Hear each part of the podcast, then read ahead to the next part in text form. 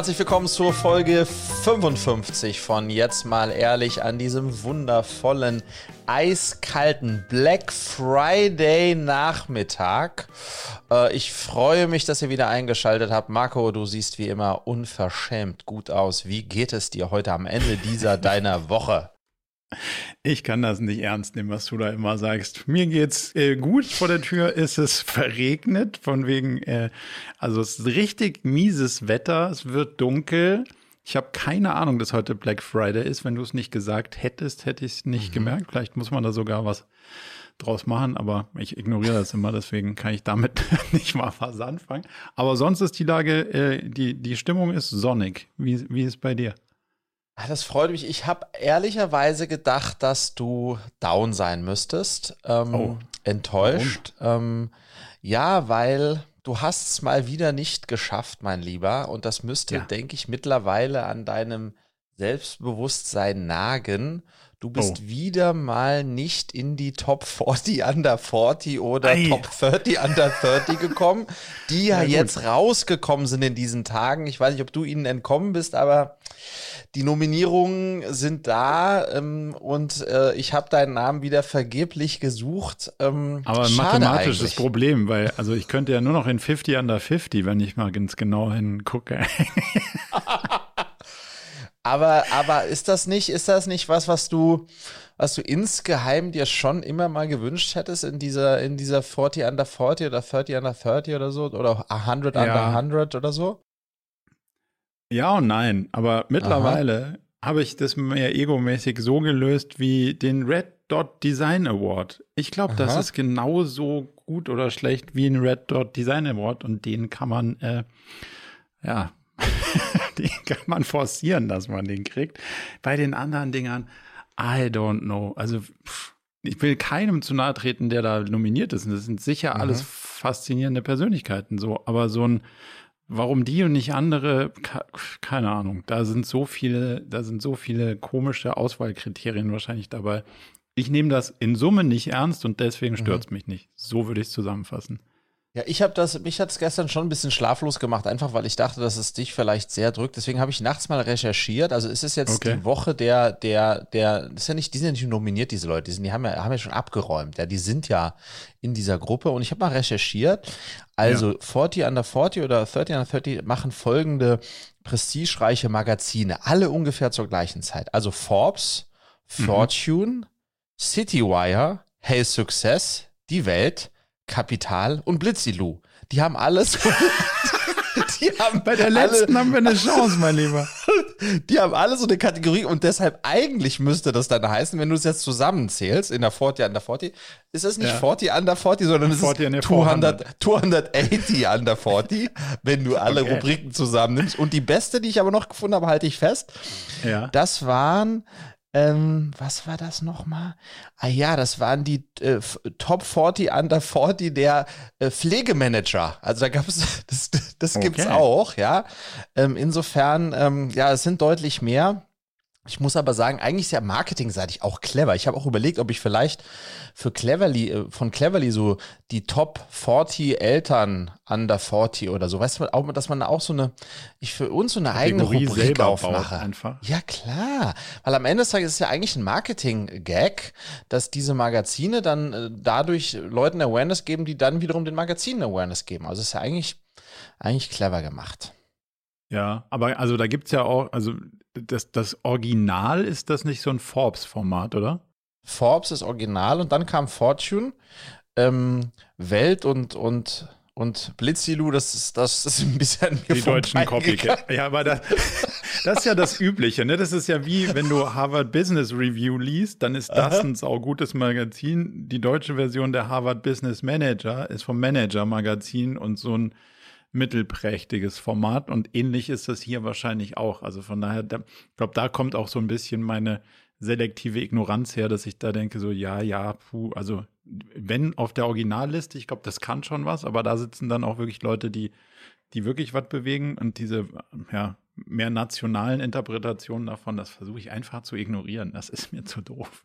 Ja, aber ich erinnere mich noch sehr, sehr lebendig daran, als ich im Januar diesen Jahres oder Februar nominiert wurde von der Business Punk zum Top Innovator 2022. Äh, ja. For Factor, da hast du schon okay. so ein bisschen, als ich das geteilt habe auf Instagram, hast du schon so ein bisschen rübergeschielt, ja? ja. Aber insofern, wer bin Deswegen ich, dass bin ich, ich nicht mehr auf Instagram. wer bin ich, dass ich mich darüber lustig machen würde? Gratulation ja. allen Gewinnern und Gewinnerinnen. Grüße gehen raus übrigens an den Sven, ähm, ähm, ein ganz toller Marketingkollege von mir, der tatsächlich seit geraumer Zeit aber schon auf seinem LinkedIn-Profil so ein bisschen als, als aus Protest stehen hat, Top 100 under 100, dass er, dass er da drunter ist. Das finde ich wiederum, wiederum lustig. Meine Oma würde da rausfallen. Die könnte in die, auch in dieser Kategorie nicht mitspielen. Aber gut, das ist ein anderes Thema. Ähm, Black Friday, mein Lieber. Ähm, ich würde gerne mal mit dir über das Thema Rabatte sprechen. Ähm, ja. ähm, denn ähm, ich habe schon das Gefühl, nicht nur heute am Black Friday, sondern insgesamt ist das Thema Dinge zu rabattieren und auch eigentlich rabattieren zu müssen, irgendwie Teil vom allgemeinen Geschäftsgebaren. Also ich habe jetzt so einen mhm. Fall, den wir letzte Woche sehr stark intern diskutiert haben. Wir können ja mit Cleverly logischerweise über so klassische Benefit Plattformen auch theoretisch praktisch ähm, als äh, ja, Arbeitgebern äh, angeboten werden. Und mhm. die, die Plattformen, die dann wiederum solche Benefits bündeln, bündeln die, um die dann wiederum massiv zu rabattieren, damit dann sozusagen die Arbeitgeber die dann vergünstigt, wie auch immer, an ihre Mitarbeitenden verteilen können. Ja. Und eine der großen Plattformen hat uns angesprochen und gesagt, ja, oder wir die eigentlich, ähm, ob wir da mitmachen können und die ja, macht unbedingt mit. Und da hätten wir massiv äh, unser, unser Produkt rabattieren müssen und haben uns dann total dagegen entschieden und mhm. gesagt, dass wir das nicht, also wir rabattieren tatsächlich nie und gar nicht, was initial was damit zu tun hat, dass wir kein digitales Produkt sind. Das heißt, es ist auch gar nicht so, wir auch, ist auch gar nicht so einfach, wenn wir es selbst machen würden. Ja. Aber B, ähm, halten wir es auch nicht für sinnvoll. Und das Lustige ist, das hat mich ein bisschen an dich erinnert, haben wir dann einfach sehr inhaltlich argumentiert und gesagt, nee, das, was wir tun, ist so einzigartig, äh, dass wir gar nicht den Grund sehen, das zu rabattieren, weil wenn die Leute etwas Rabattiertes haben wollen, dann müssen sie halt was anderes kaufen. Und diese E-Mail zu schreiben, Marco, das hat auf der einen Seite mir echt wehgetan, weil ja. ich ähm, so gerne schon Teil des Angebots gewesen bin, aber auf der anderen Seite hat es mir so gut getan ähm, ah. ähm, und es hat sich so gut angefühlt, einfach zu sagen, nee, wir, there will never be a discount on Cleverly. Ähm, so, äh, und Weil du musst dir vorstellen, du ja auch Stückkosten in, hast, musst du ja auch, ja, sehr, also ja, das total. muss man ja fairerweise sagen. In einem Fitnessstudio kannst du sagen, naja gut, wer nicht kommt, ist egal und ob dreimal so viele Leute nicht kommen, ist auch egal und das Fitnessstudio steht da rum. Deswegen kann ich es auch billiger hergeben, aber ja, aber du hast Marco, äh, ist eine genau. Stunde Nachhilfe, die musst du halt einfach auch leisten. Ja, aber ich krieg einmal im Monat irgendwelche Bilder geschickt, wo Briefeinwurfsendungen von unseren äh, sozusagen Nachhilfewettbewerbern sind, die wirklich mhm. ausschließlich mit jetzt 40% Rabatt auf die Nachhilfe, jetzt 60% und so weiter. Und am Anfang, äh, äh, letztes Jahr habe ich noch gedacht, ja, äh, wow, das müssen wir auch machen. Mhm. Ähm, weiß, da muss man mithalten können. Was können wir, was können wir bieten, wenn die 60 Prozent machen? Und mittlerweile, also schon ein bisschen länger jetzt, bin ich ja. voll weg davon. Raus. Ähm, ja. Und das ist einfach nicht die, und du bist ja da ganz genau, du guckst ja ähnlich drauf, oder? Auf das ganze Thema äh, äh, Rabatte. Ja, also Rabatte und also vor allem auch über Rabatte verkaufen macht, mhm. also ist immer eine Frage, ne? Welche Marke bist du und was willst du sein? Und das ich kann das nicht. So, also weil ich mich da auch nicht so richtig mit identifizieren kann. Ich habe ja mal Marketingleitung für Poster XXL gemacht und da musste ich mhm. lernen, dass das ähm, sehr gut funktioniert für eine gewisse Position und eine gewisse Zielgruppe. Mhm. Da wurden wir sozusagen da reingezwungen. Wir haben über, wir haben über Emotionen verkauft, ich habe die Marke aufgeladen. Das hat super funktioniert, aber in terms of Sales hat es dann immer, wenn man gesagt hat, jetzt probiert man mal so einen rabattierten Newsletter, so, ah, Mist, mit 10% funktioniert es besser, mit 20 noch.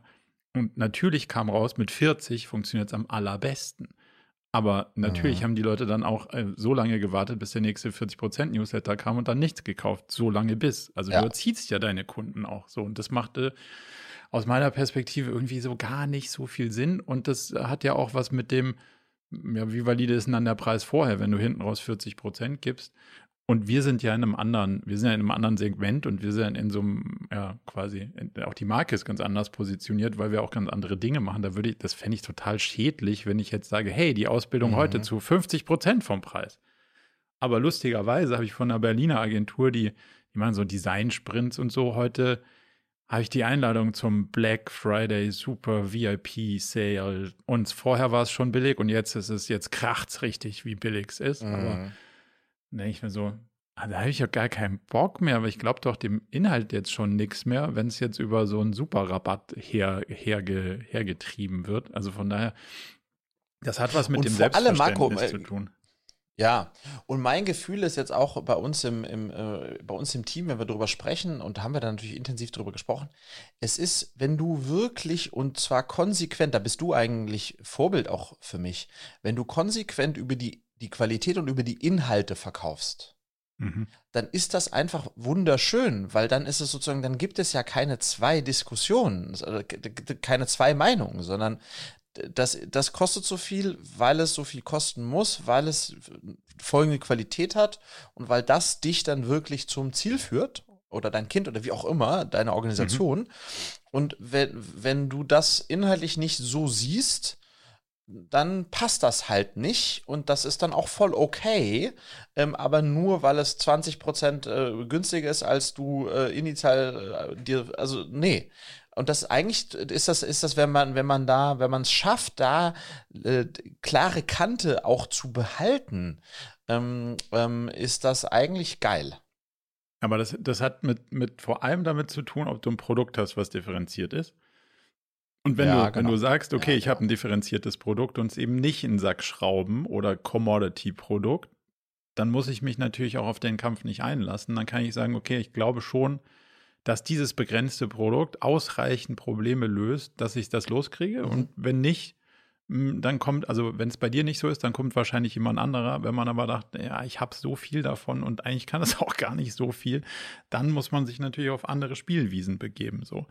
Und der spannende Teil ja. ist vielleicht mal von der anderen Seite zu beleuchten. Ich habe bei mir selber beobachtet, früher war ich auch so ein fies, fies spacki Einkaufstyp. So, weißt du, so gehst halt hin und sagst so, ja, du sagst, das kostet 1000 Euro und dann so, boah, krass, das ist teuer. Und das kommt natürlich aus einer Zeit, wo ich auch das Geld auch gar nicht hatte. Deswegen habe ich mir dann immer gedacht, so, jetzt muss man, jetzt muss man richtig hart verhandeln. Und meine mhm. Verhandlungsstrategie war immer, dir einzureden, dass es viel billiger sein muss, weil man kriegt es ja so da und da dafür und das und das so und dir sozusagen Eigenschaften anzudichten, die sozusagen den Rabatt rechtfertigen. Mhm. Und es hat natürlich so mäßig gut funktioniert. Also manchmal funktioniert das schon ganz gut. Und du kriegst auch Preise, wo du denkst, oh krass, das hätte ich nicht gedacht, dass das geht. Aber mittlerweile gucke ich da ganz anders drauf. Wenn jemand sagt, es kostet so viel, dann sage ich, okay. Mhm. Also, love it, I take it. Aber damit kommt auch die entsprechende Erwartungshaltung, dass es das und das und das dann auch löst in der und der und der Ding. Und mhm. ja, ja. Und deswegen bin ich ja, mittlerweile plus, bei ja. nicht mehr verhandeln, sondern halt sagen, so, Kein, wenn du glaubst, dass das der Preis ist und ich mir das sozusagen äh, leisten kann und glaube, dass das wert ist, dann let's do it. Aber sei auch bewusst dessen, dass ich dann die und die Erwartungshaltung daran habe. Und das finde ich, mhm. fühlt sich für mich auch auf der anderen Seite mittlerweile viel besser an und ich habe nicht mehr das Gefühl, einen schlechten Deal zu machen, wenn ich keinen Rabatt raushandle. Finde ich auch spannend, nee. hätte ich früher so nie gesehen. Plus aus der Sicht jetzt eines einer, einer, einer Company oder einer One-Man-Show, wie auch immer, also jedem, der einen Preis äh, hat für eine Leistung, die er anbietet, glaube ich, muss man sich auch überlegen, was für eine Sorte Kunden willst du haben, mit denen du dann ja. zusammenarbeitest. Und wir haben das auch letztes Jahr gesehen, Marco.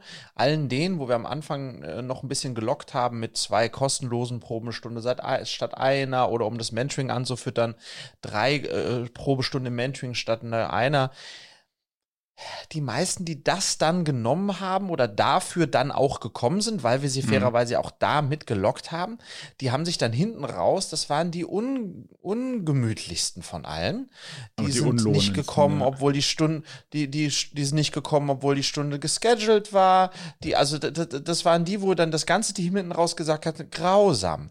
Und die anderen, ja. die, die, denen wir ja. nicht, das, ja, ja, das ist ja so, das ist ja auch nochmal, ne? Das ist ja sozusagen, Voll. wen willst du, mit wem willst du denn dann auch dauerhaft arbeiten? Vor allem in unserem, in, in unserem Verhältnis, es fängt ja, hört ja nicht auf, wenn wir denen was verkauft haben, es fängt ja dann erst an, die Arbeit. Toll. So, ja. und, und, und, ähm, und da muss ich auch feststellen, die, die man nicht mit dem Speck lockt, sondern damit lockt mit, äh, was, äh, was, was hier die Möglichkeiten sind und die das dafür kommen und nicht für den Rabatt kommen, sind auch die, mit denen die Arbeit dann deutlich mehr Spaß macht. Und wenn man sich das ein Stück weit aussuchen kann, ähm, dann ähm, ähm, würde ich sagen, äh, ja, äh, fuck you, Black Friday. Ähm, äh, beep! Ähm, ja. Ähm, und äh, äh, lieber, lieber das ganze Jahr äh, sozusagen dein, inhaltlich dein Ding machen. Ja, das, das, Gute das, Deals das beste halt im Sinne von, Market, ja. genau, ja das beste Marketing ist immer noch ein starkes Produkt und das ist einem, ja, das, äh, das glaube ich mehr denn je. Total. Gute Überleitung zu meinem ersten Thema. Starkes Produkt. Was sagt dir die Eröffnung eines Burgerladens in den USA? Klingelt da was? Das sagt mir extrem was. Das äh, sagt mir Mr. Beast. Äh, wow. ähm, und, und das sagt mir, 10.000 Leute warten zwei Tage und Nächte, äh, um Mr. Beast äh, äh, Burger ausprobieren zu dürfen. Das sagt mir das. Das mir auch. Habe ich dir nicht geschickt, aber hast du Colin und Samir mit Mr. Beast gesehen? Ich habe Colin und Samir mit Mr. Beast gesehen. Absolut. ah, okay. Alter, ist das crazy. Und ja. das ist irgendwie Fokus aufs Produkt. Also, mhm. und zwar erstmal auf sein, sozusagen, sein Social-Produkt. Mhm. Und daraus abgeleitet, also wenn du dir das mal überlegst, wenn du normalerweise einen Burgerladen aufmachst in so einer Mall, also muss man sich mal vorstellen, der hat es geschafft, diese gesamte Mall zu fluten mit Leuten über mehrere Tage, die sich da angestellt haben, um einen Burger zu bekommen mit Übernachten und Camping, so wie beim ersten iPhone, mhm. ist ja absurd. Und wenn du normalerweise sagst, so in einer Mall macht ein Burgerladen auf, ja, da müssen die erstmal 100.000 Euro in Werbung reinstecken, dass da überhaupt einer kommt, so gefühlt, wenn nicht die Mall sowieso schon irgendwie voll ist. Der dreht es einfach um. Der sagt so, ja. hey, ich habe die Reichweite sowieso und jetzt mache ich nicht irgendeinen Burgerladen. Und das finde ich ja das Spannende, diesen Work-Ethos, den der da reinsteckt. Jetzt mache ich nicht mein Gesicht auf einen dahergelaufenen Burgerladen und sehe zu, dass ich meine Reichweite kapitalisiere.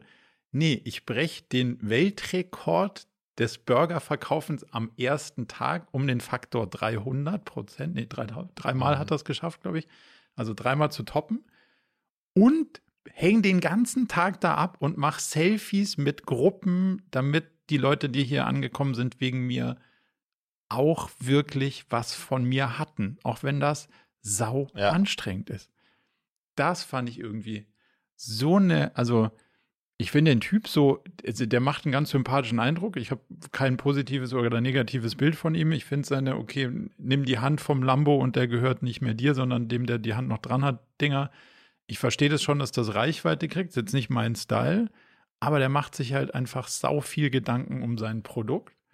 Und du hast halt auch gesehen, wie viel Dedication in diesem Burgerladen steckt und wie hart ja, der irgendwie dahinterher ist, dass das irgendwie halbwegs läuft. Also das zum Thema halt nicht mehr für Reichweite zahlen, sondern Reichweite machen mit, mit guter Qualität und das kann man dann auch anhand des Beispiels, finde ich es Wahnsinn, in die reale Welt überführen.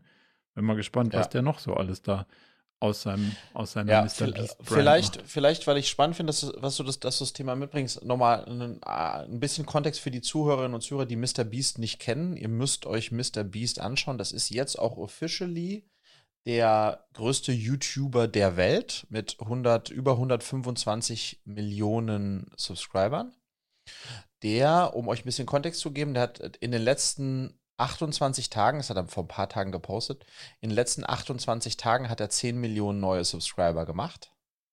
In 28 Tagen. ähm, okay, krass. Und also auf dem Growth-Kurs ist der gerade unterwegs. Ja, ähm, wir sind dicht auf wurde, seinen Fersen. Ähm, und der wurde jetzt noch mal deutlich bekannter, auch wohl einer, einer, ja, einer äh, inter, noch internationaler bekannter mit 260 Millionen Views auf seiner Interpretation von Squid Games, dem Netflix mhm. ähm, Mega-Hit. Die hat, das hat er ja nachgebaut, Squid Games. Ja. Ähm, ähm, hat drei Wochen gedauert und wohl 21 Millionen Dollar gekostet, äh, ihn gekostet, das zu bauen. Äh, für äh, ein YouTube-Video. Ein YouTube-Video, mhm. 21 Millionen Dollar. So, und damit hat er sich nochmal auf ein ganz anderes Level gehoben. Übrigens bei Colin und Samir ist auch äh, ein paar Wochen vorher ein äh, Video gekommen mit dem Manager von Mr.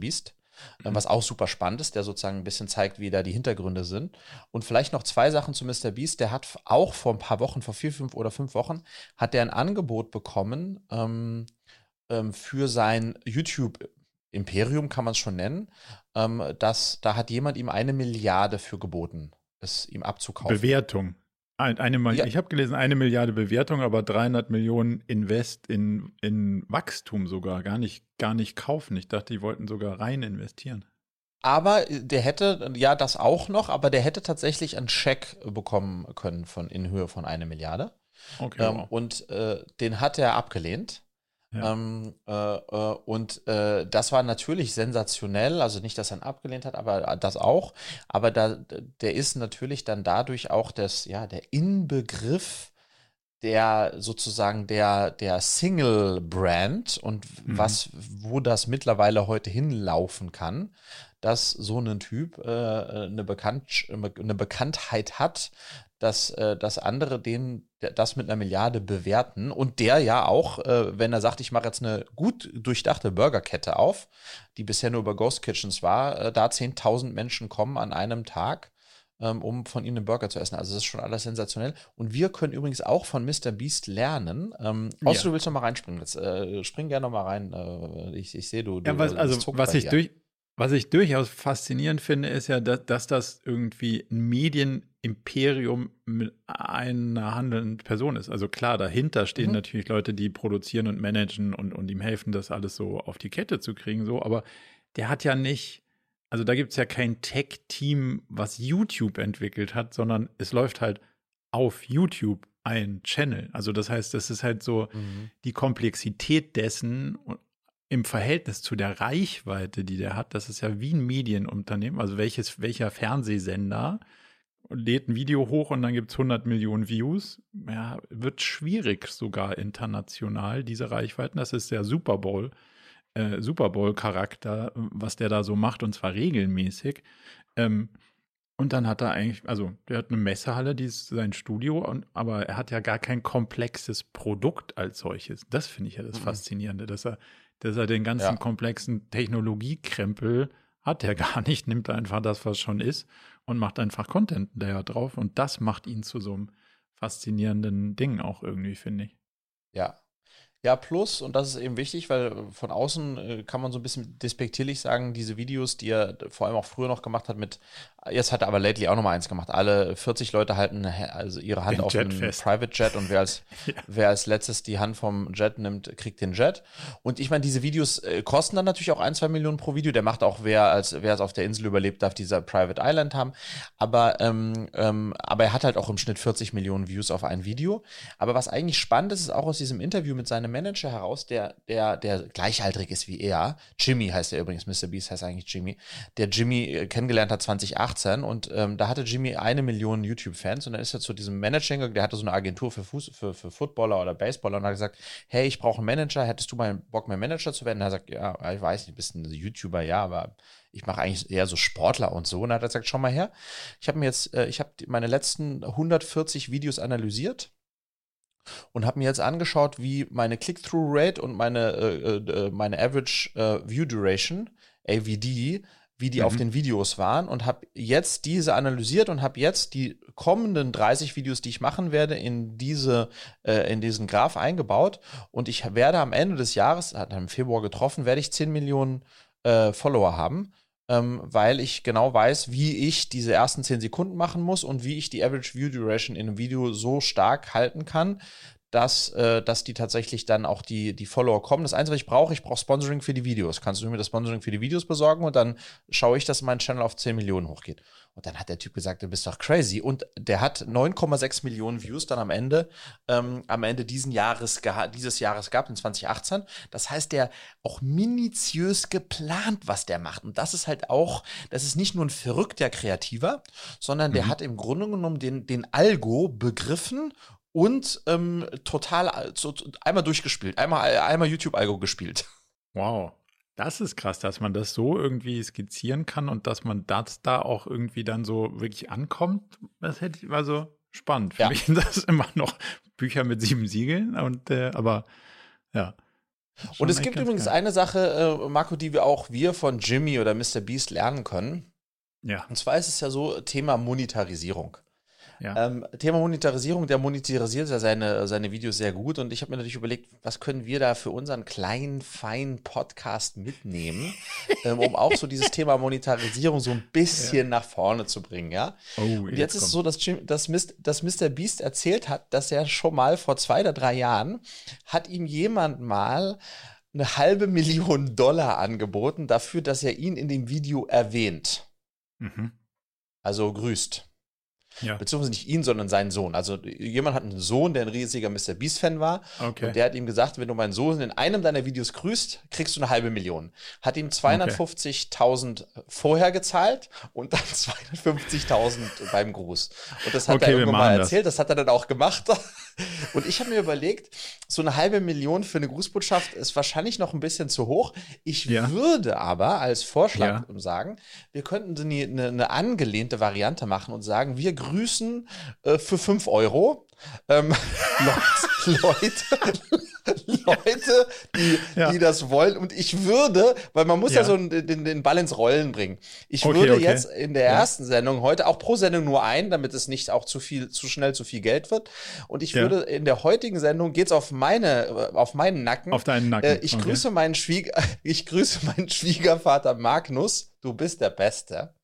Ähm, und die 5 Euro, die Mark zahlen müsste, zahle ich. Okay, also ich, wir können es mal also so probieren. Also 2,50 kriege ich. Okay, gut.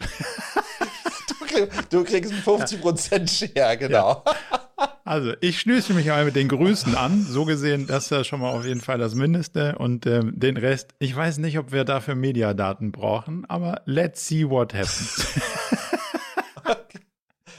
Sehr also, gut. Also, wir können aber auf jeden Fall sagen, sei, sei, seit, seit heute monetarisieren wir unsere Show, ja? Also 2,50 haben wir schon gemacht, so.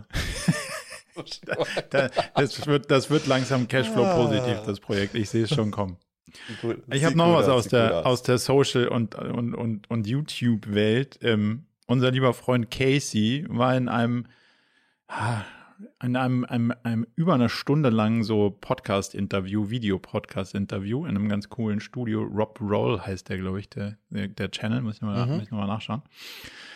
Und dann ging es auch so ein bisschen darum, warum zieht er denn jetzt nur zurück nach New York und so und ähm, warum macht er nicht irgendwie so diese anderen Sachen, die die Influencer machen? Wieso macht er eigentlich so YouTube Langformat und die anderen Sachen sind doch eigentlich viel, gerade viel trendiger von TikTok über YouTube Shorts und so. Und dann sagt er, ist halt einfach nicht sein Ding. Es interessiert ihn einfach nicht. Und er glaubt, man muss bei den Sachen bleiben, die man wirklich mag. Und den Rest, das ist ihm wurscht. Und ich wollte dir mitteilen, I follow him. das ganze TikTok-Gezeuge da. Ich, I don't, I don't care. Ich, also, ja, wir probieren das mal aus. Man kann das da irgendwie schneiden und so. Aber ich, für mich, ich will das alles gar nicht wissen. Ich will die Sachen machen, auf die ich Bock habe. Und die anderen nicht, mhm. habe ich beschlossen. Finde ich gut, Marco. Mir war auch klar, dass dir das natürlich reinläuft, diese Botschaft von ihm. ähm, um so, äh, es ist aber nur leider so, nun bist du natürlich kein Casey Neistat und Casey Neistat verdient mit jedem Video irgendwie 500.000, 600.000 Euro. Aber ich muss damit ja gar nichts verdienen, das ist ja das Gute.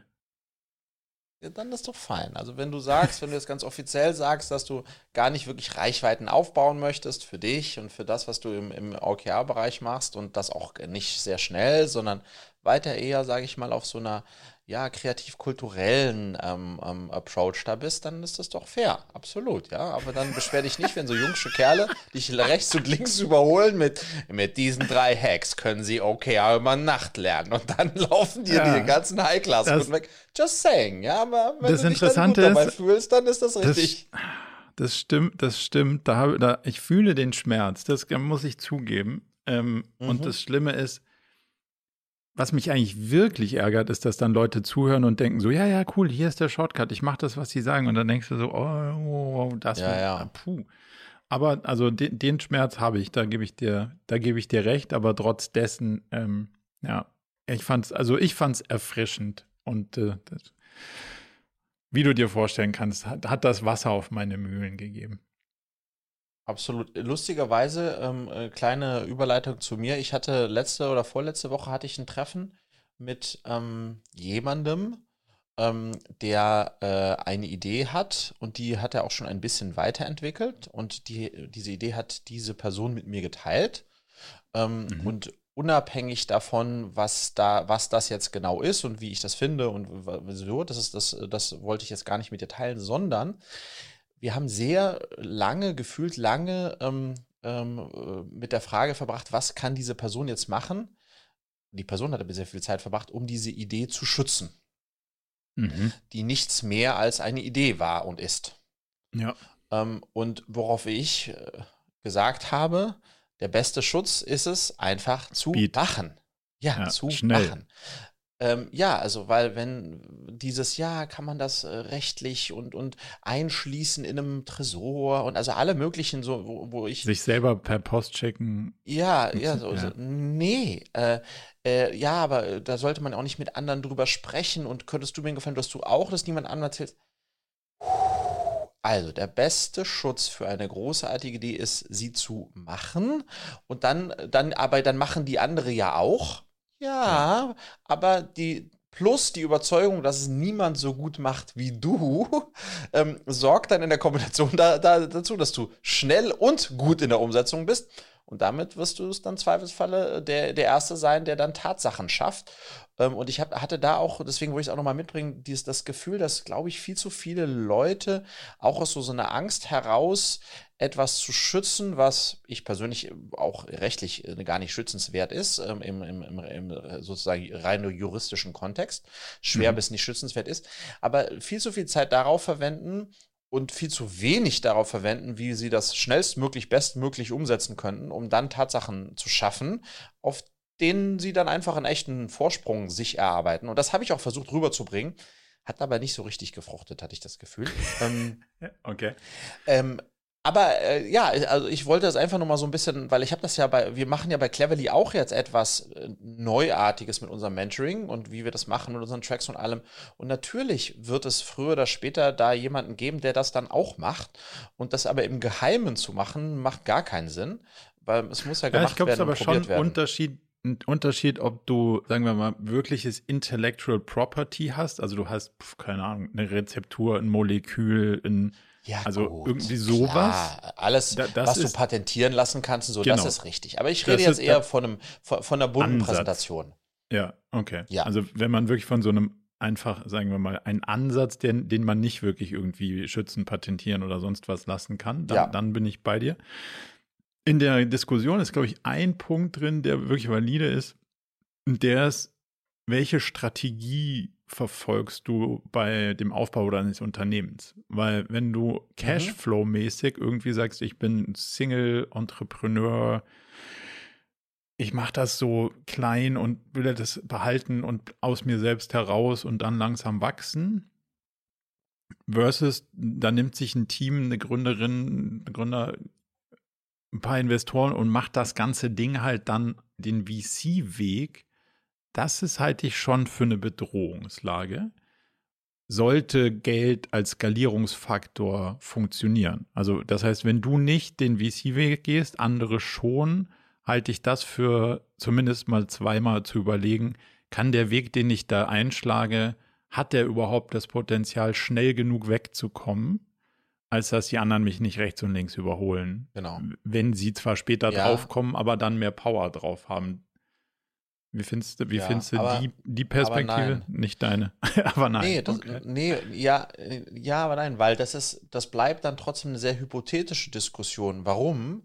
Weil wenn du dich nicht raustraust, ähm, mit deiner Idee, egal wie viel ja. oder wie wenig Geld du hast. Also wenn du nicht rausgehst und andere Menschen fragst oder potenzielle Kunden versuchst zu finden, also wenn du diese Idee nicht in der Wirklichkeit vertestest, wird sie wird aus der Idee nie Wirklichkeit werden. Da ich, deshalb ist es ja, ja. genau ist so. Das ist das heißt, das, da habe ich das Gefühl, dass viele schon da, da dann sozusagen an dem Schritt scheitern, aus Angst, äh, dass jemand es klauen könnte, dann äh, gar nichts damit, gar, gar nichts damit ja. passiert. Und Total. da glaube ich, das ist so.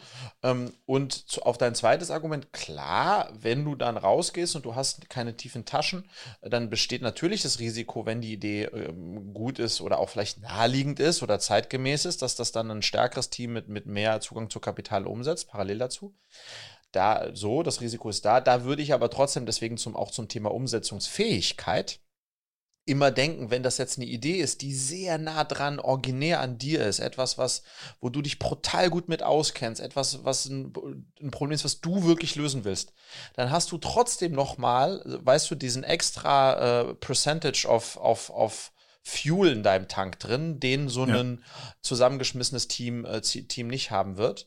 Ähm, und äh, das ist dann auch nochmal äh, so ein bisschen, äh, so ein bisschen eine Möglichkeit, die, äh, die dann so ein anderes Team, glaube ich, nicht hat. Insofern ja, einfach machen, ähm, ähm, würde ich sagen. Ja, einfach machen. Ja. Ich hätte eine Frage, wie, du, wie deine Wahrnehmung gerade ist, wenn wir gerade so ein bisschen bei diesem VC und, und Startup-Thema sind. Mein Gefühl ist, die Zeit von Business Angels kommt gerade wieder weiß ja. nicht, wie, wie, wie du da schaust, aber gefühlt krieg, also, und, das ist, das ist quasi eine ne faktische Wahrnehmung. Ich krieg plötzlich wieder massiv mehr Decks, auch quasi nicht über Netzwerk, sondern Kaltakquise mhm. über LinkedIn. Also könnte unter anderem daran sein, dass jetzt auch die äh, Business oder die, die Founderinnen und Founder LinkedIn-Bots für sich entdeckt haben. Das kann durchaus schon auch eine der Wahrheiten sein.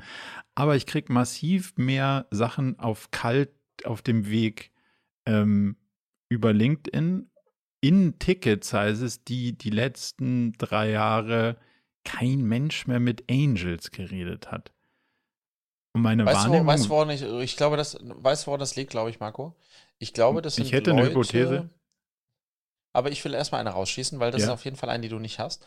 Ähm, ich glaube, das sind ich glaube, das sind Leute, die diesen Podcast gehört haben und anderen erzählt haben, dass du 100 Millionen gemacht hast. Und das und du, du deshalb, weißt du, so stille Post. Das eine ist ah, ja. so, du, du deshalb jetzt plötzlich so ja. einen Peak in der Nachfrage bekommst. Das könnte sein. Ähm, ja. äh, aufgrund des, des Rufes, eines, was Miss, jetzt eines als Missverständnisses. Rich, als, genau, als der Typ, zu dem man hingehen muss und man kriegt immer so einen Briefumschlag in die Hand. Ich glaube, es hat sich jetzt einfach rumgesprochen, ja. Okay. Ähm, und deswegen kriegst du einfach. Aber gut, Spaß beiseite. Was denkst du, was, was dahinter steckt?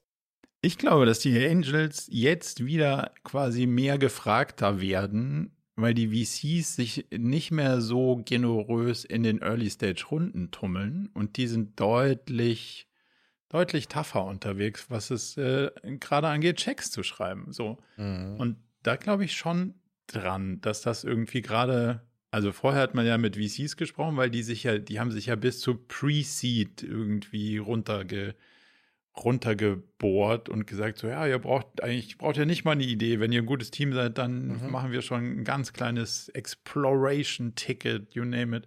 Ähm, und da habe ich das Gefühl, dass, dass dieses, ähm, dieses Spray and Pray Money da vorne, die sitzt gerade nicht mehr so locker und demzufolge kommt dann wieder so, ah ja, was war denn mit diesen Business Angels? Die gab es doch auch mhm. noch. Lass doch die mal irgendwie wieder ausgraben.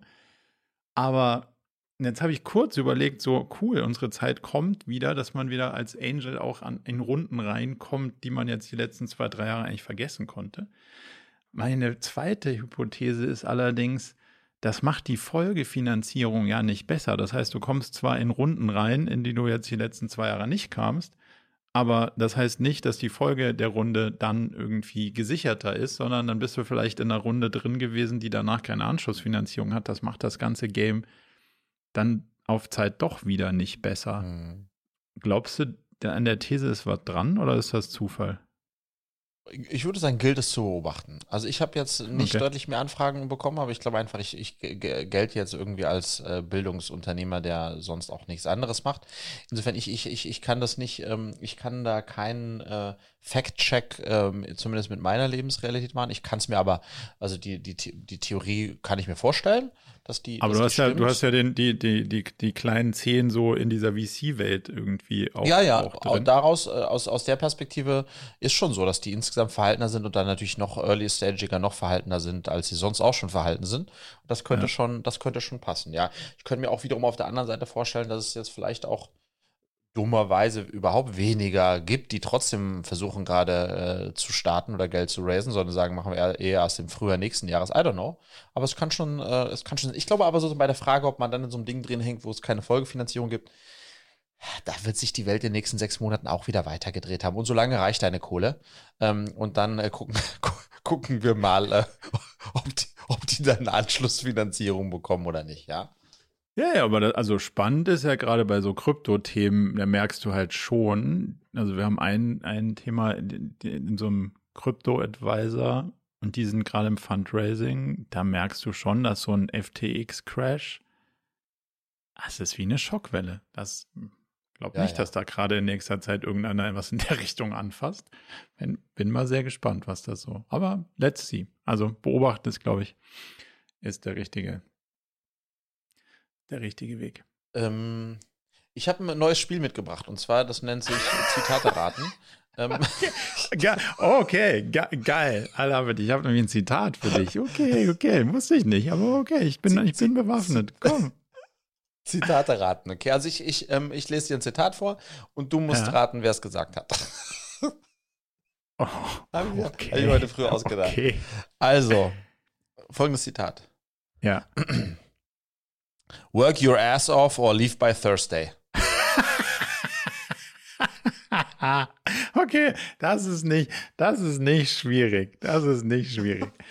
Unser, unser äh, alt, alter und neuer Freund und durchaus in vielen Fällen nicht mehr als Freund bezeichneter Freund Elon wahrscheinlich, oder?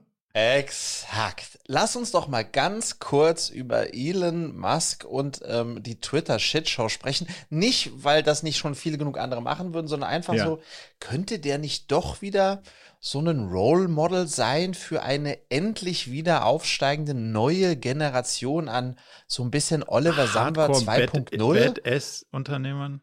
Ja, die so ein bisschen, verstehst du, diesem ganzen Schöngeist Vier-Tage-Woche-Ding, das Austreiben. Also, sag mal, wie, wie guckst du. wie guckst du da drauf? Ja, also, ähm, I love it, weil, weil das, also ich habe eine sehr kontroverse Sicht auf das Ding. Ich glaube, die, der eine ja. Teil dieses, entweder habt ihr richtig Bock auf ein richtig, also auf ein richtig hartes Arbeitsding oder verpisst euch. Ähm, I don't know. Also finde ich kulturell total schwierig und ist natürlich überhaupt nicht mein Ding. Auf der anderen Aha. Seite finde ich, verteufeln sie ihn jetzt alle, weil er sagt so, okay, jetzt müssen hier mal ein paar Leute raus. Bei einer Firma, die halt noch nie Geld verdient hat, die auch im Ansatz mhm. kein Modell hat, was tragfähig ist und wo es irgendwie was die Werbetreibenden angeht, von Bots nur so wimmelt, dass du denkst, ja, kein Wunder, dass sie mhm. kein Geld verdienen. So irgendwo in between ist ja immer so die, also der Kurs, der da so vorherrscht, hm, hätte der wohin geführt? Weiß nicht. Ist jetzt jemand da, der sagt Free Speech? Ich bin jetzt hier der Retter der Free Speech, aber bin selbst irgendwie ein recht kontrovers diskutierter Typ ist jetzt auch nicht der Inbegriff des Free Speech Unternehmers so, ne? Also da sind so eine Menge Diskussionsthemen ja. drin, die, die man nicht miteinander vermischen darf. Da, also würde ihm jetzt auch nicht unterstellen, dass er das Medienunternehmen baut, wo man sagt, das rettet die Demokratie. Aber dass er, dass er, also unmissverständlich jemand ist, der sagt, da ist, da ist das Tor und da fahren wir jetzt mal hin, das finde ich, hat auch schon eine gewisse Achtung verdient. So, und ich finde es ja mhm. auch legitim, dazu kenne ich das amerikanische System zu wenig. Also meines Verständnisses nach gibt es da ja schon Layoff-Packages. Also ist es ja nicht. Ja, drei Monate, drei Monate kriegen die, äh, wenn sie, äh, also das war, der hat ja ein sehr, ein sehr konkretes Angebot gemacht mit einem Ultimatum. Ähm, das mussten die auch unterschreiben. Ähm, äh, nämlich Work Your Ass Off und da hat er, dann war Klammer auf, bis zu 80 Stunden die Woche, Klammer zu, äh, mhm. or, or Leave by Thursday, die Kurzfassung. Ähm, ähm, und dann mussten die es auch unterschreiben äh, bis zu diesem Ultimatum äh, und ansonsten gehen und dann kriegen sie drei Monate Abfindung. Ähm, und äh, was man heute früh auf Twitter gelesen hat, ist, dass einfach die Hälfte es bis zum Ultimatum nicht unterschrieben haben. Also der, der hat ja schon mal die Hälfte der Mitarbeiter rausgeschmissen. Das heißt, von den 4000, die noch blieben, Masso Menos, ja, haben ja. nur zwei oder zweieinhalbtausend das unterschrieben im, im, im, im Ultimatum und die anderen geschlossen nicht.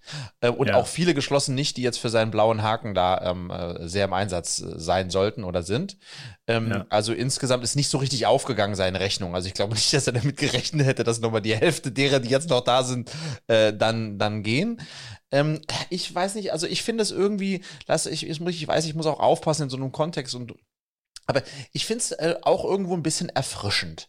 Also erfrischend im, im Kontext von, ähm, wenn man, weißt du, wir, wir tun uns alle so ein bisschen schwer mit Homeoffice und naja, natürlich und Remote absolut und ja, wie du auch du willst und so, man ist immer so ein bisschen so hin und her und der sagt einfach so, alle, die, alle, alle, die irgendwie zwei Beine haben, müssen jetzt 40 Stunden die Woche im Office arbeiten und wer das nicht tut, fliegt. Also es ist schon crazy, ähm, wie jemand, der in einem eigentlich politisch sehr korrekten Amerika, ne, kommt da nochmal mhm. dazu, ähm, ähm, so sehr radikale Ansagen macht, äh, nämlich äh, Homeoffice ist Bullshit und man äh, nur, nur gut arbeiten kann man nur im Office. Und daran glaube ich und das ist mein Laden und deswegen ist das jetzt die, das neue Gesetz. Und wenn du nicht konform das Gesetz bist, bist du raus. Das ist schon so, das, das finde ich, also Erfrischend ist ein starkes Wort in dem Kontext, aber ich finde es spannend, mhm. weil das nicht die Norm ist, lass ich mal so formulieren. Und das Zweite, was, mich, was mir ein bisschen imponiert hat, auch wenn es, glaube ich, in der Sache vollkommen irre ist, ist, wie der kommt, äh, hat eine fixe Idee mit einem blauen Haken und dann drei Tage später hat er es einfach eingeführt, um es dann 24 später wieder auszuführen und in sechs Tagen wieder einzuführen. Also sozusagen, ich finde die, weil du ja weißt, dass ich sehr, immer sehr begeistert bin von Idee, Umsetzung, äh, so in so einem schnellen ja. Cycle. Ähm, ähm, ich glaube, Social Media Plattformen sind vor allem deshalb so stark geworden, weil sie über Jahrzehnte ganz wenig verändert haben. Ähm, also wenige Änderungen am System haben Instagram und WhatsApp so lange leben lassen. Deswegen weiß ich nicht, ob das inhaltlich auch so clever ist, was er macht. Ja. Aber mich, mich begeistert es zumindest, dass da jemand ähm, sein, seine Ideen in, in hoher Geschwindigkeit umsetzt. Ähm, und ja, am Ende ist es so ein bisschen, man ist auf Twitter und äh, äh isst Popcorn und schaut dem, dem Spektakel zu, ne?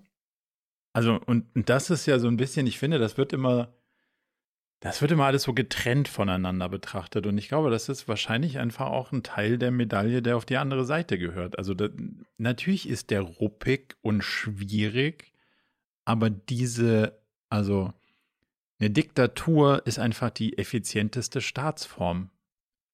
Ende der mhm. Geschichte. Also, wenn du was schnell umsetzen willst, siehst du in China, die sagen nicht so, ja, wir können ja jetzt hier mal so Elektromobilität müssen wir mal fördern und da müssen wir mal irgendwie einen Antrag mhm. machen, da müssen wir mal das machen. Und wenn man dann, dann könnte man jemandem noch, und wenn der dann nicht will, dann könnte man noch was anderes anbieten und dann können wir noch ein Gesetz ändern und dann, ah, ja, cool, drei Jahre rum, nichts passiert.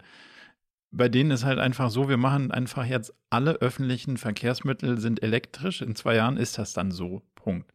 Das ist ja mhm. hier ähnlich. Also, wenn der sagt, wir bauen mhm. jetzt ein Model 3 so und nicht anders, dann kann das sein, dass das falsch ist, aber der baut das so und der baut das schnell. Und sein Werk in Deutschland, der deutsche Automobilbauer hätte immer noch jetzt, obwohl da schon Autos vom Band rollen, Gutachter, die bloß gucken, dass der Feldhamster nicht in seinem Habitat gestört wird, ja. ob man dann da jetzt dann bauen kann. Und noch, also ich sage nichts gegen den Feldhamster. Ich mag Feldhamster. Aber ja. diese, diese Konsequenz, die da drin steckt, die ist ja zu beobachten so und ist bei allen Problemen, die wir haben, dieses, ja, wir müssen das jetzt aber, aber auch mal wirklich ausdiskutieren, der einzig wahre Weg, um diese großen Probleme zu lösen. Hm, da habe ich immer mehr meine Zweifel dran, dass wir mit diesem zwei Schritte links, eins rechts irgendwie so richtig krass ja. vorankommen. Und, und solange es ein, also solange es ein, ein freiwilliges Ding ist, finde ich, also klar, wenn du eine Firma kaufst und dann sagst, so jetzt ist das mal so, dann ist das nochmal anders zu bewerten. Aber bei Tesla zum Beispiel würde ich behaupten, da ist keiner der Angestellten, der sagt, oh, jetzt bin ich aber überrascht. Das mhm. läuft ja hier ja, ja. auf Zug. Also, weißt du, weil mhm. das ist ja ein Deal, den du eingehst. Und gut, dann den kannst du dir selber aussuchen, ob du den eingehen willst oder nicht, weil dass du da mit einem Maniac unterwegs bist, ist ja hoffentlich bewusst, wenn du da einen Arbeitsvertrag unterschreibst. So. Wenn es die Leute nicht überrascht, finde ich es eigentlich auch, also finde ich es in Teilen ein, einen kalkulierbaren Deal, den man eingeht zu einer gewissen Performance, die dann dabei rauskommt. Und so ganz verteufeln mhm. würde ich das nicht, wie der mit den Leuten umgeht und wie dieses Thema also wie dieses Thema Free Speech und dann so auch wirklich und ob die Meinung, die der vertritt, eine vertretenswerte Meinung ist, das steht auf einem ganz anderen Blatt. Und das ja, will ich jetzt nicht damit auch quasi gewürdigt haben oder nicht, sondern einfach nur zu sagen, okay, die Geschwindigkeit, die kommt ja woher. Und das muss man, glaube ich, einfach ein bisschen so sehen, dass das, das eine und das andere irgendwie zusammenhängt. Von daher, also ja. Let, ich glaube, ich glaube, was ich, bei rauskommt, so, aber. Ja, ich, ich glaube, wir sind uns einig, dass der, ähm, dass der in unser beider Augen jetzt nicht äh, Manager des Jahres oder Vorbildmanager äh, des, des, des, des Jahres werden wird. Ähm, ich finde es einfach, äh, ach, keine Ahnung, das fällt man natürlich auch bei mir auf diesen, diese Diskussion, die wir schon mal vor zwei, drei Folgen hatten, dieses Schaffe, Schaffe, Häusle baue gibt es halt auch nicht mehr in der Form. Weißt du, dieses ohne Fleiß keinen Preis und ich höre es auf, Rasenschwein und so. Aber äh, das ist, er hat auch gesagt, er, das erste, was er halt zusammengestrichen hat, ist im Schnitt haben die Twitter-Mitarbeiter irgendwie 650 Dollar im Monat in der Kantine getrunken und gegessen und, und, mhm. und Zeit verbracht. Und das war halt das erste, was er, was er weggekürzt hat. Ähm, und das ist natürlich aber erstmal ein Riesenschock, ja. Also das ist, äh, äh ähm, ähm, aber auf der anderen Seite auch irgendwo ein Stück weit nachvollziehbar. Ähm, und wahrscheinlich auch äh, in so einem Case, in einem Restrukturierungscase, der Twitter ist, auch notwendig. Die Art und Weise ist, glaube ich, höchst äh, äh, streitbar per E-Mail und, und diese ganzen Sachen, ja. Ähm, Absolut. Äh, Aber ja. ich glaube, es sind also das ist ja wie so ein reinigendes Gewitter und auch in dieser Szene und in der Branche. Und wenn du halt mal, also guck mir ja viel von diesen, von den ganzen Earnings-Dingern und so an. Und wenn du dann schaust, ich habe mir mal den Spaß gemacht bei so den handelsüblichen Softwarefirmen, so die großen, da ist ja dann immer so eine Position Mitarbeiterbeteiligung. Und dann denkst du so, ah, warte mal, wie haut ihr denn hier eigentlich einige hundert Millionen Euro an Mitarbeiterbeteiligungsoptionen als Kosten hier in eure Aufstellung. Habe ich das mal so durch die Anzahl der Leute geteilt und aufs Jahr extrapoliert. Da bist du mal so bei durchschnittlich auf Headcount verteilt 200.000 Dollar Mitarbeiterbeteiligungskosten pro Jahr. Mhm. Da denkst du so, für eine Firma, die kein Geld verdient, Chapeau, Chapeau. Und das ist irgendwie ja, und das ist irgendwie dann, da finde ich, hat der einen realistischeren Blick auf die Welt. Nicht dann immer zu sagen, ich so, ja, aber, also, aber wir sind auch so gut bewertet, und da muss man doch mit den Leuten teilen. Der sagt halt einfach, nee, wir verdienen einfach nichts und deswegen robben wir hier alles raus, was keine Miete zahlt. Ja. Finde ich schon auch mal in so einer, in so einer Phase, in der wir gerade global äh, wirtschaftlich stecken, durchaus ein beachtlichen, beachtliches Statement at least. So, also mhm. vielleicht hilft das der ganzen Szene mal einen Blick auf die Realität wieder zu gewinnen. Vielleicht ist es dazu gut, wenn man auch den Rest nicht irgendwie unterstützen kann. Ganz spannend, wo wir gerade so ein bisschen in der Arbeitswelt waren. Ich habe vor zwei, drei Tagen, ich glaube auf NTV oder so, habe ich ähm, einen Bericht gesehen, ähm, dass die, dass die Rewe-Gruppe jetzt seit einigen Jahren im stillen Kämmerlein am komplett kassiererlosen Supermarkt gearbeitet hat, mhm. den die jetzt eingeführt haben und auch in relativ hoher Stückzahl sozusagen jetzt auf die Fläche bringen wollen. Und dann hat NTV ist da mal mit einer Kamera durchgelaufen.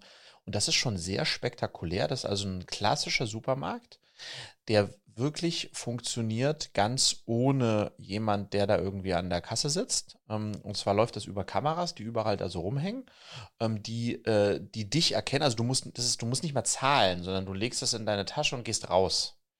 Ähm, ähm, also nicht und, so, wie ähm, man das von so bestimmten Filialen kennt, so Self-Service mit so einer Waage nee. und dann bist du da eine halbe nein. Stunde am Rumwursteln, sondern nein, du gehst sondern Du, du nimmst dir aus dem Regal raus, der Sachen, alle tust in den Korb und wenn du rausgegangen bist, dann ist es von deinem äh, Apple Pay oder was auch immer, mit dem du da reingelaufen bist, ist abgebucht.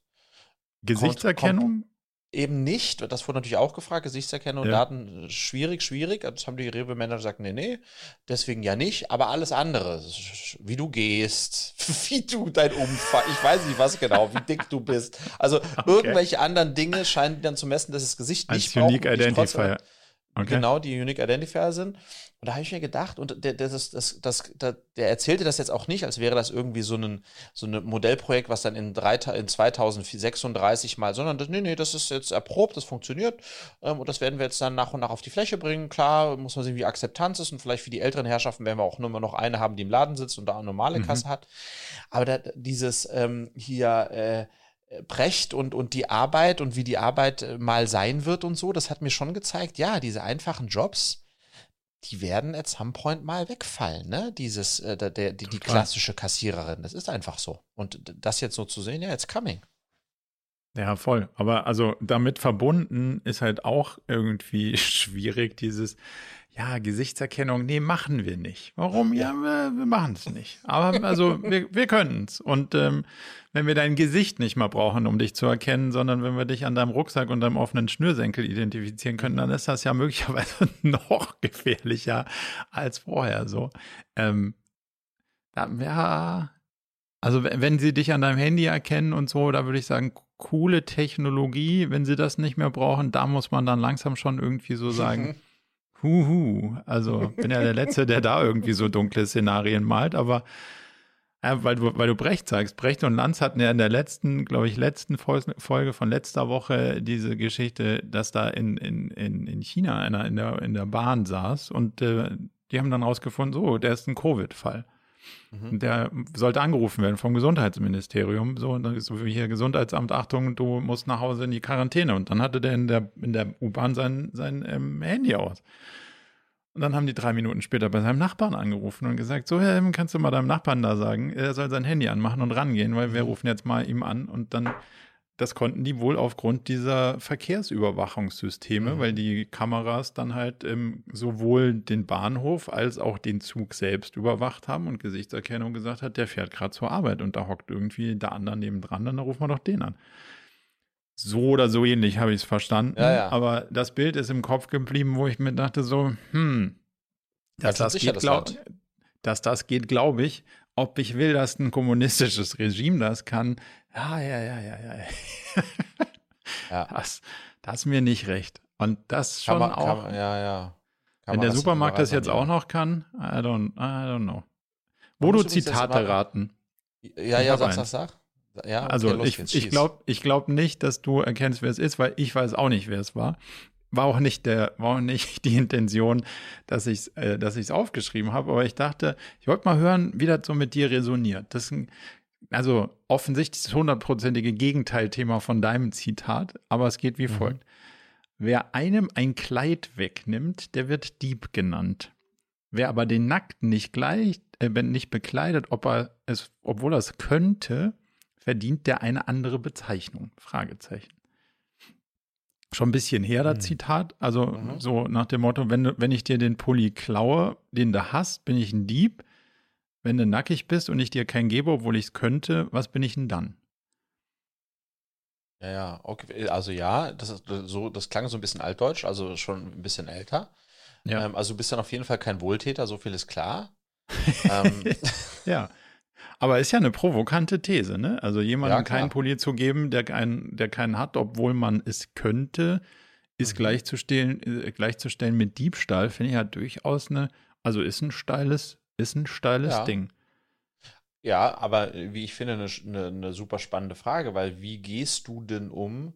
Das ist ja so ein bisschen eigentlich eine Alltagsszene ist, du, du stehst an der Ampel und jemand verkauft einen, einen, ähm, einen Obdachlosenmagazin oder du, jemand bettelt und so weiter. Also das sozusagen den Euro hast du, mhm. der braucht den und Warum gibst du den nicht? Gibst du den dann immer, wenn du ähm, einen Bettler siehst?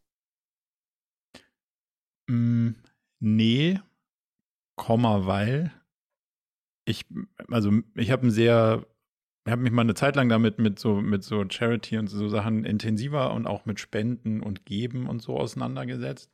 Mhm. Und ich habe einen sehr strukturierten Ansatz dazu geben, also zu auch Organisationen, also das jetzt mhm. natürlich nicht mit dem Einzelschicksal zu vergleichen, aber wenn jetzt jemand an der Tür klingelt und sagt, wir sind die Caritas, wir sind vom Roten Kreuz, wir sind von was auch immer, ist mir bewusst, dass die irgendwie 60 Prozent Marketing-Spend erstmal mhm. einkassieren. Mhm. Das heißt, aus dem Euro wird nie ein Euro, der irgendwo ankommt. Und das hat mich dann zu diesen ganzen Annahmen geführt, so, das muss man direkt machen und man muss sich das aussuchen. Und deswegen bin ich mittlerweile nicht mehr auf diesen Impuls, ah, da passiert was, ich muss was machen. Flutkatastrophe, ich muss spenden, Bettler, ich muss was, so, die, da, da, da versuche ich die Kausalität rauszunehmen, sondern ich muss sagen, okay, ich habe eine gewisse Sache, die ich machen will und die mache ich unabhängig davon, ob jetzt jemand neben meiner Scheibe auftaucht, ob jetzt jemand, äh, ob gerade Flutkatastrophe ist oder nicht. So. Also ich versuche das von den Triggern zu entkoppeln und demzufolge versuche ich die Trigger auch dann zu ignorieren. Ähm, aber damit beruhigst du auch ein Stück weit dein Gewissen an der Stelle, oder nicht? Mit Sicherheit auch das, keine Frage. Aber also, ja klar, das ist immer die, das ist ja eine spannende Frage, ne? Macht man Charity, damit man sich selbst gut fühlt oder damit es den anderen gut geht? Mhm. Aber das ist, ich glaube, die Frage kann, kann niemand so richtig nur beantworten mit ja nur, damit es den anderen gut geht, weil man fühlt sich ja immer selber gut, wenn man was Gutes tut, was auch, finde ich, legitim ist. Ähm, ja, aber das hieß ja, man hätte eine viel größere Verantwortung, als wir uns so anziehen im, im täglichen und im, im gesellschaftlichen. So, ich glaube, die, das ist, das ist schon durchaus sehr, also sehr weit hergeholt, das Zitat. Und das hätte schon eine sehr, sehr, sehr große Implikation, wenn du das so auslegst, wie es hier Ding, aber es hat mich auf jeden Fall bewegt, drüber nachzudenken. Deswegen wollte ich das mal mit dir teilen und, scha und schauen, was das mit dir macht. Wie, geht, wie gehst denn du ähm, mit so mit so Situationen um? Ja, ich bin da ehrlicherweise ein bisschen, manchmal vielleicht auch ein bisschen zu radikal. Ähm, das sehe ich vor allem, wenn ich mit meinen Mädels unterwegs bin, um da jetzt sehr mal sehr ehrlich auch zu sein. Also meine Mädels, äh, unsere Töchter, aber auch Julia sind schon ja, die sind schon äh, sehr bedacht darauf, eigentlich jedem ähm, Bettler äh, bei jeder sich bietenden Gelegenheit was zu geben. Das heißt, jetzt haben wir in Klado nicht so viele, ähm, aber das heißt, wenn wir in der Innenstadt unterwegs sind, ist es schon ganz schön der Spießrutenlauf. ähm, ähm, äh, ernsthaft. Und bei mir ist das dann immer so eine, also ich finde es nicht geil. Ähm, ja. Und dann versuche ich selbst zu überlegen, warum finde ich das nicht geil? Also zum einen, weil wir dann meistens halt in einer Situation sind, wo wir von A nach B wollen, aber was ist das für ein Arschloch-Statement von mir? Aber ist so. Also es ist einfach extrem unpraktisch.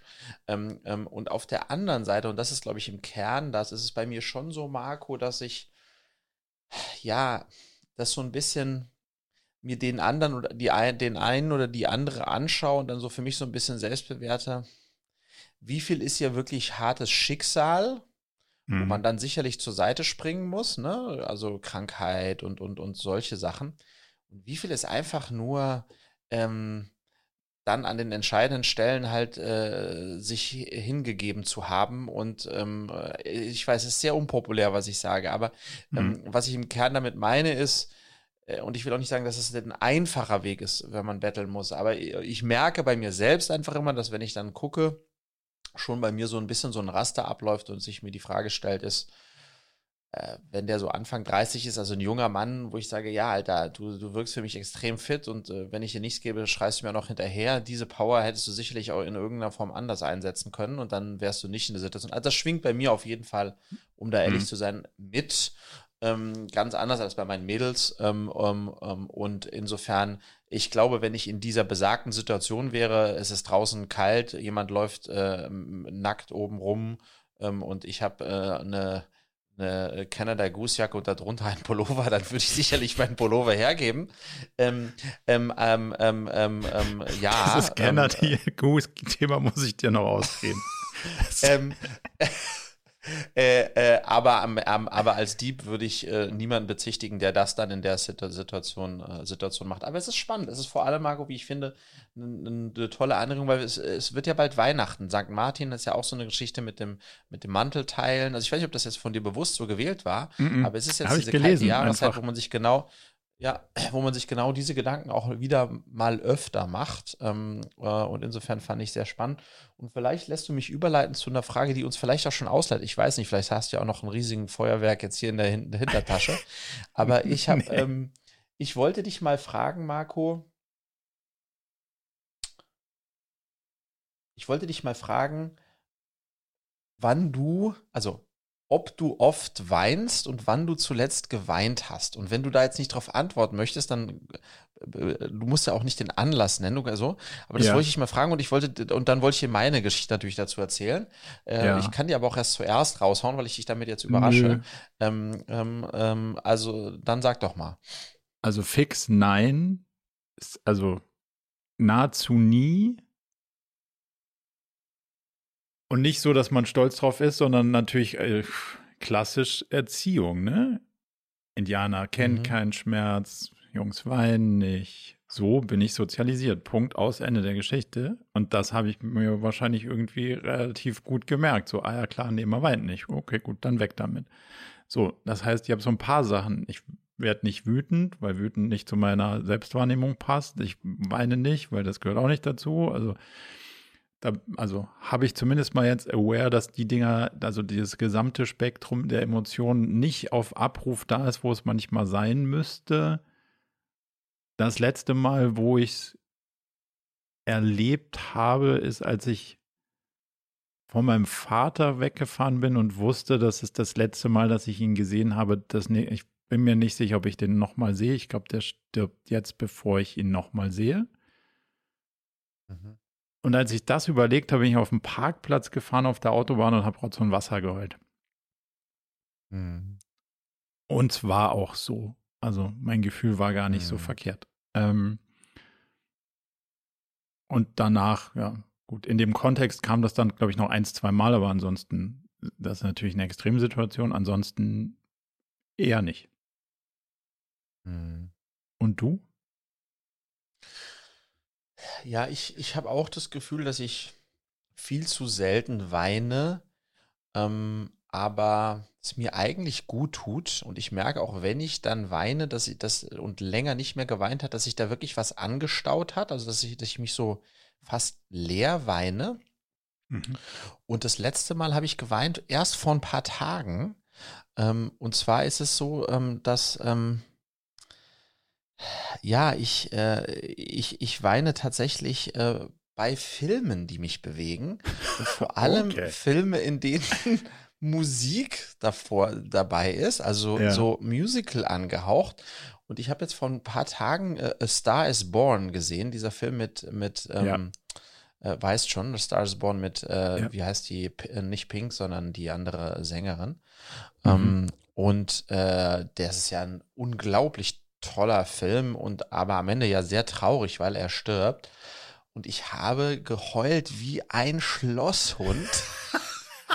und es hat ja. mir und es hat mir so gut getan, aber ähm, ich war ja. alleine. Also ich war weder meine, okay. meine Töchter noch Julia waren da. Ähm, ich glaube, da waren die gerade irgendwie unterwegs. Jetzt weiß ich. So. Ja, jetzt weiß ich es, aber das Lustige ist, ich hätte, also ich, ich hätte nicht so weinen können, wenn die da gewesen, also wenn die im Zimmer gewesen wären, sondern ah, es, also ich, ich brauch, also ich brauchte, ja. ich musste weinen und ich konnte es aber eigentlich nur allein und es hat mir so gut getan. Und insofern habe ich mir jetzt irgendwie vorgenommen, vielleicht sollte ich einfach mal in regelmäßigen Abständen, also alle drei Monate oder so, ich glaube, das ist ein gutes, wäre für mich ein gutes Pensum, eine gute Taktung, A Star is Born oder ähnliches gucken. ja, ähm, okay. ähm, um mich einfach mal wieder richtig auszuheulen weil ansonsten Geil. weine ich tatsächlich genauso wie du auch ähm, ähm, äh, eher, eher selten aus aufgrund äh, meine, auch meines Upbringings an der Stelle, ja. Aber also cool, dass du dass du das, dass du einen Trigger findest, der funktioniert, mhm. weil, also ich habe den Film auch gesehen, finde ihn ähnlich traurig, aber auf die Idee käme ich jetzt nicht. aber, aber ich finde es sehr beeindruckend. Also, dass da so ein, Also da, dafür bin ich dann an der Stelle zu kontrolliert darüber. Und da, mhm. das ist ja irgendwie, wenn man dann sagt, okay, let, let it go. Mhm. Ich kann mich erinnern, als dein, als dein Hund gestorben ist, da habe ich fast mit dir gemeint, weil das war irgendwie so, da konnte ich mich so reinversetzen, habe gedacht, fuck, was ist denn das für eine richtig miese Situation? Also die konnte ich so mitfühlen. Da, also mhm. das finde ich dann aber das sind ja so traurige Situationen, die will man halt auf keinen Fall alle drei Monate erleben. Deswegen bleib lieber bei den Filmen. Das ist. Äh, ja. Ist auch, wenn man so darüber nachdenkt, glaube ich, ist auch eine andere Form des Weinens. Ne? Ähm, ja, das ähm, ist ja, tief und fies. Ja. Also, das will ja. auch. Ich glaube, es ist auch nicht sonderlich befreiend, sondern das ist dann wirklich schon. Nein. Äh, das ist auch wirklich äh, einfach hässlich. Ja, genau. Junge, Junge, da hast Marco. du jetzt aber noch ein tiefes Ding rausgeholt am, zum Wochenende. Ja, cool. Also, wenn du nichts hast, glaube ich, dass wir, nee. dass wir am Ende angekommen sind. Und bevor du uns äh, ins Wochenende moderierst, würde ich vielleicht noch mal ja, einen abschließenden Aufruf an euch. Wer genannt werden will, ähm, kleines Feature, 5 Euro. Ja, du kannst deine PayPal-Adresse gerne irgendwie beim nächsten genau. Mal durchgeben. Äh, äh, dann in, at some point in den Show Notes wird eine PayPal-Adresse angegeben und dann könnt ihr dann überweisen und das wird dann nach und nach sozusagen gehen dann so die Grüße, die Grüße Patreon. raus. So. Ja. ja. Ja. Okay, spannende Idee. Ich bin, ich bin gespannt auf unsere nicht vorhandenen ersten 5 Euro Realumsatz. Also, in diesem Sinne, vielen Dank und ein schönes Wochenende. Ciao. Adiut. ciao, ciao. Ciao.